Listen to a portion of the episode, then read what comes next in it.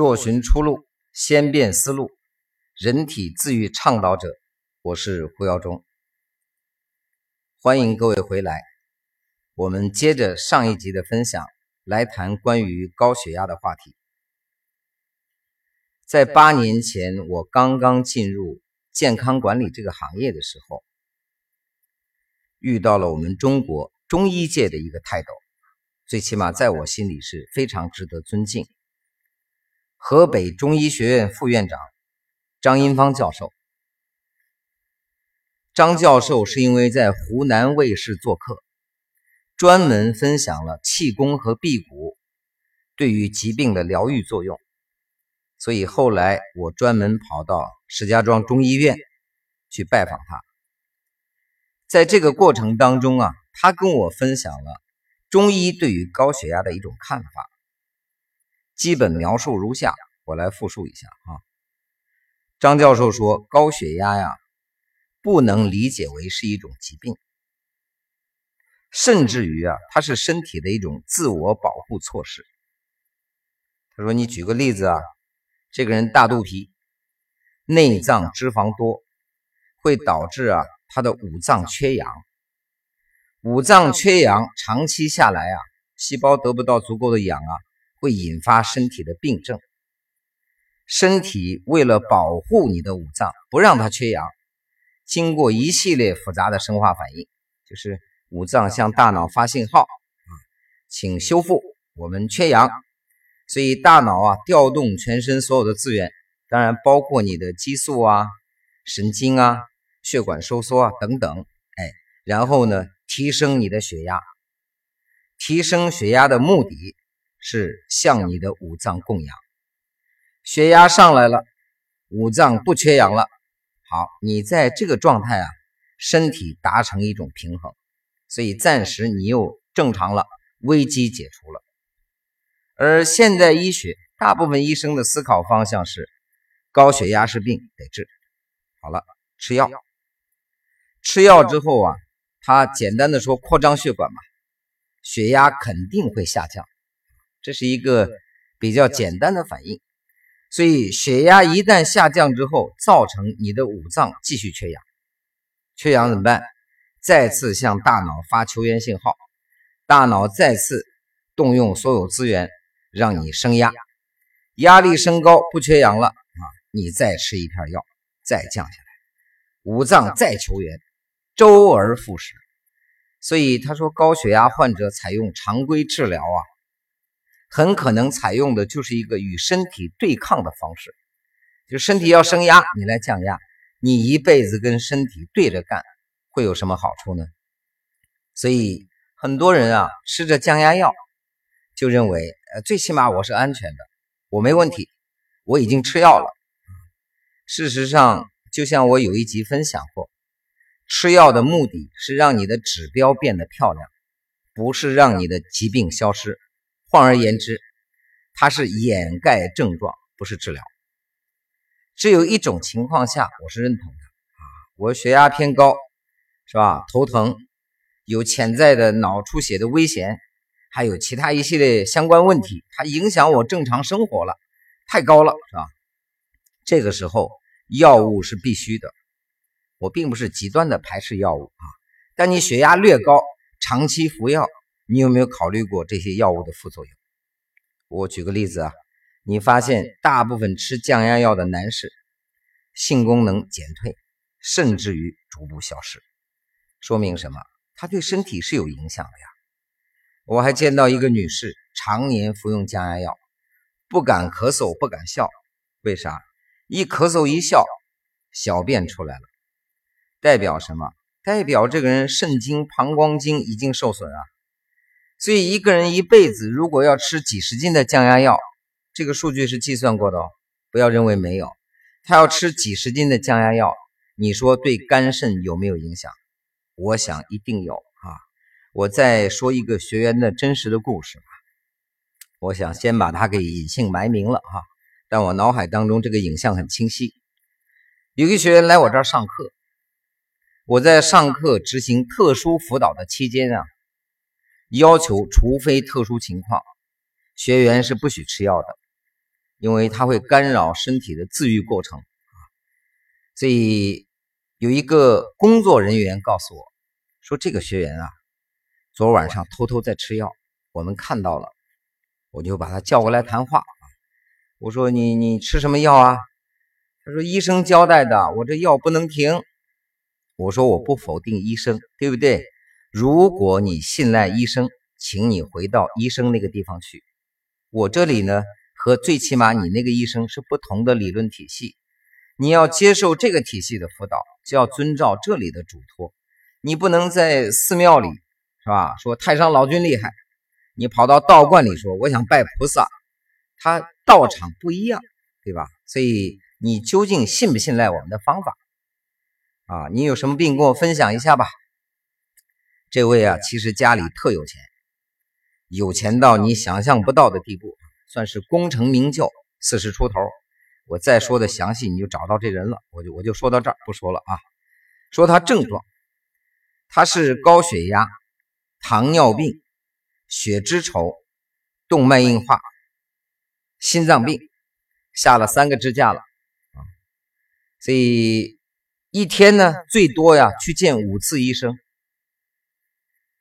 吃六七种药，阿司匹林呢，最多的时候曾经一天吃八片为啥？他说下了支架之后要溶栓呢，这个药物不能停啊。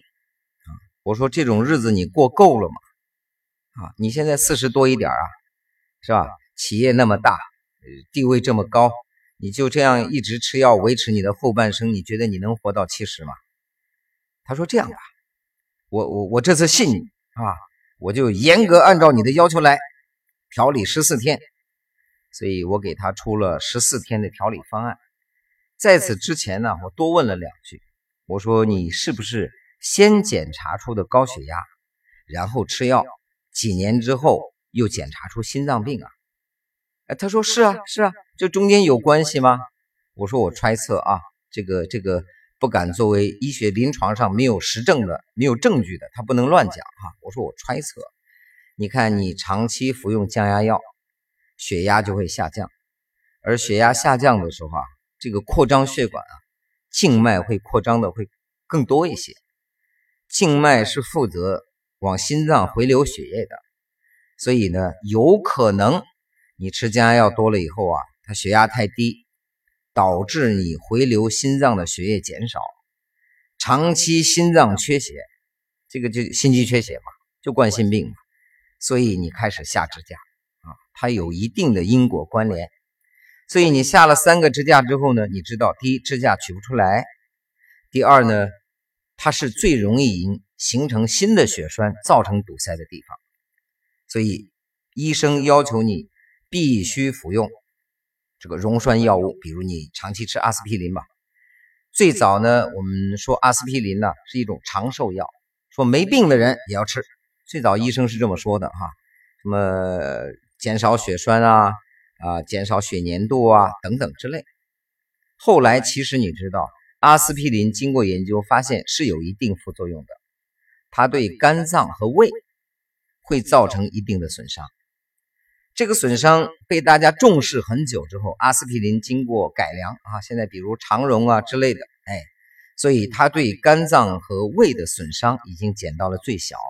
但是阿司匹林如果长期服用啊，有一个非常大的潜在危险啊，就是它会让你血管壁变薄，容易引起脑部血管的豆腐渣样病变。什么意思啊？心脏保住了，未来你大脑可能出问题。所以你有没有想过，你的认知体系如果有问题，从你一开始一个小的病症的出现，你就开始走上一条不归路啊！私底下聊这个案例的时候，有人说：“胡老师，你对医生很敌视吗？”没有，我们药中堂自己也有医生啊，医生肯定是想帮助你，但他所学的知识体系未必是对的。有人说：“你凭什么质疑啊？”人类一思考。上帝就发笑啊！现有的科学还在不断的前进和颠覆当中。以前认为很好的理论、很好的药物、很好的疗法，到今天推翻的也很多啊。所以，关于高血压这个认知和治疗啊，我们可以放几年再看，再多放几年再看，也许啊，证明我们以前的这种做法未必是对的。这个作为一个悬念放在这儿哈。我接下来说刚才那位企业家，说胡老师，我相信你，我不吃药了啊，就是这段时间调理期间我不吃药了啊，我我死也要证明你是对的。我说你你千万别啊，你死了这个我也逃不了干系啊。我说你这样。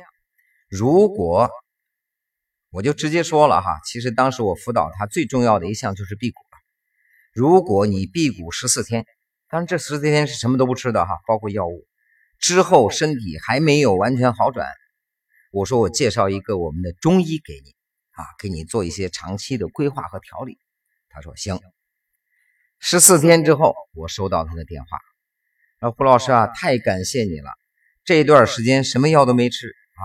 血压也正常了，血糖也正常了，血脂有好转，那个心脏的问题也没有发作，感觉太好了，整个人焕然一新啊！我说那太棒了，恭喜你重获健康啊！他后面那句话，那个你不说介绍个中医给我吗？那人在哪儿啊？联系方式是啥呀？我说你要这么一问呢，我觉得你这病还没好啊，心病最起码没好。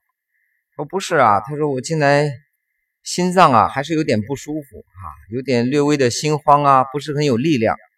我说那是啊，你十四天没有吃东西了，你想想看，它肯定会有一些力量缺失，包括你没有盐分呐，这个也会造成你身体一些变化。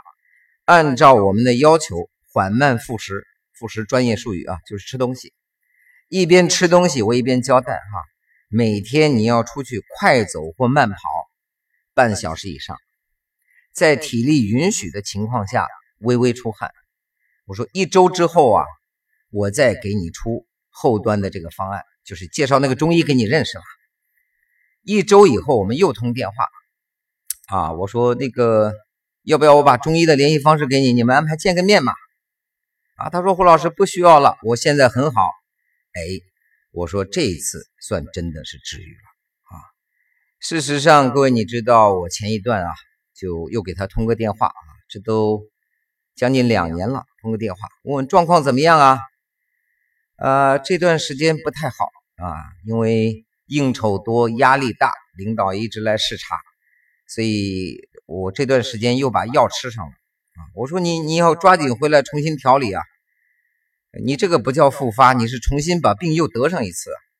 他说：“我知道，我知道，感谢胡老师，有时间我一定得去啊。但近来实在是啊脱不开身，我我这个先吃着药吧。所以各位，我讲完这个案例，你由此联想到什么呢？第一，高血压未必没有解决的方法。第二，如果你的生活方式不对，各位有没有注意，早晚有一天那些已经消失的病症会重新回来，不是复发了。”是你重新把它再得上一次，所以各位啊，改变说起来是一件小事，做起来还真的不容易啊！